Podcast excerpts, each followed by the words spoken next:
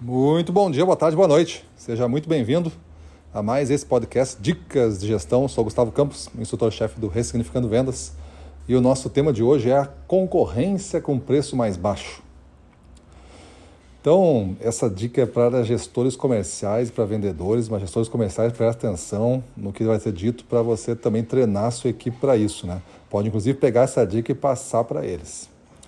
Lembro todos que estão nos ouvindo aqui, principalmente, né, ou basicamente os gestores comerciais, do intensivo de gestão comercial do RV, que acontece agora 10, 12 e 14 de julho, sempre às 20 horas de Brasília.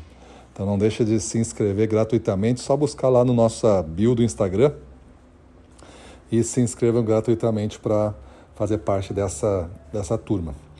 Beleza? Evento gratuito, digital. A gente vai falar com profundidade em alguns temas importantes do que é a gestão, a nova gestão de hoje em dia. Novos tempos exigem respostas da nova gestão. Beleza? Então, falando da concorrência agora com preço mais baixo. E isso se tornando um problema. Este é o problema, né? Porque concorrência com preço mais baixo vai ter sempre. Inclusive se você disputar seu preço mais baixo.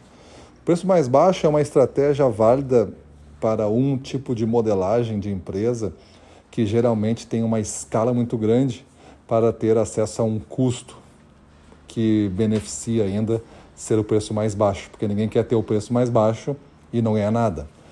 Então, se você não tiver esse porte de empresa gigante, competir por preço é uma estratégia já errada de início, porque você não tem espaço para mais de uma. Basicamente, nós compramos quase tudo na nossa vida sem ser pelo preço. O preço é um item da composição, mas não é o item. Mesma coisa também gasolina. Você não vai comprar nem gasolina pelo preço mais barato, salvo se você confiar na bandeira. Se eu botar uma bomba de gasolina ali na esquina e vender gasolina com, com água dentro e, e tiver dois reais o litro, você botaria o seu carro, recém compor da concessionária ali, encostaria, vem botar dois reais por litro e pegar de você 150 reais e você sair feliz engasgando o carro depois e ter que fazer uma manutenção de todo o motor? Certamente que não. Então, cuide quando você tem pressupostos dizendo o quanto o preço é importante. Geralmente, na nossa cabeça, o preço é mais importante do que ele é, mas ele é uma referência é uma referência do que eu posso hoje fazer, do que eu posso comprar. Então eu não vou olhar daqui a pouco um preço do, de um carro se eu não posso comprar um carro. Eu não vou olhar um preço do helicóptero se eu não posso comprar um helicóptero. Então assim você fica referenciando. Ah, eu vou comprar TV e eu, eu quero pagar na TV mais ou menos uns 5 mil, uns 2 mil, uns mil reais, uns 10 mil reais. Aí são diferenças de referência. Quanto mais alta a referência, mais você rejeita os mais baratos. Sério, eu quero comprar uma TV espetacular aí de 10 mil reais. Beleza? O cara vai na loja e te oferece uma TV de 1.200. Não, não, não, não quero nem olhar. Não é, não é essa a referência. Ela pode ser mais barata, mas não é o que tu quer. Tu está buscando uma experiência incrível para a tua sala gigante, uma TV com 3D, com óculos que tu entra dentro do filme. Não é essa TV de 1.200 que vai te entregar isso se você não quer isso. Então a gente tem que treinar nossa equipe para entender o que está sendo vendido. Está sendo vendido, primeira coisa, um vendedor.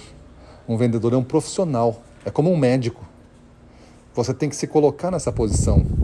É como um médico, você vai lá e vai vender um serviço especializado para ele, isso tem valor. Isso está no valor do produto, geralmente, que está na comissão embutido ali. Mas você tem que saber valorizar isso, porque então a consulta é de graça. Depois tem toda uma empresa. E essa empresa, a sua, às vezes tem vários serviços agregados: financeiro, suporte, né? assistência, garantias, logística, estocagem, qualidade. Tudo isso está envolvido neste preço. E tudo isso é um conjunto de profissionais que tem que ser valorizado. E depois, é evidente, tem o produto, que o produto às vezes carrega 100% da responsabilidade de negociar e se vender, porque a gente faz uma má apresentação de vendas. Então, acho que você, gestor comercial, entendeu a sacada aqui. Tem três partes uma apresentação: o vendedor, a empresa, a marca e o produto, né? Marca e o produto um só. Então tem três partes. Faça você uma gestão de conhecimento para montar apresentações mais impactantes que considere todos esses itens de valor e você vai ver que vai diminuir ou você vai conseguir vencer mais objeções de preço se você tiver feito um início melhor. Um mau início ou uma ausência de início, como se apresenta hoje em muitas apresentações, só dão um produto e a tabela. Um mau início gera alta responsabilidade de precificação, de preço, de desconto para fazer um bom negócio. Porque o negócio se resume a esse produto que custa tanto. E aí eu comparo, não tem defesa, comparo com quem não deveria ser comparado, é, faço táticas de compra, né, de negociação, e o vendedor começa a se enrolar e não conseguir responder. Então vamos treinar nossa equipe, vamos dar armas para ele, vamos fortalecê-los e aí a gente vai ver o jogo mudar. Maravilha? É isso aí, para cima deles.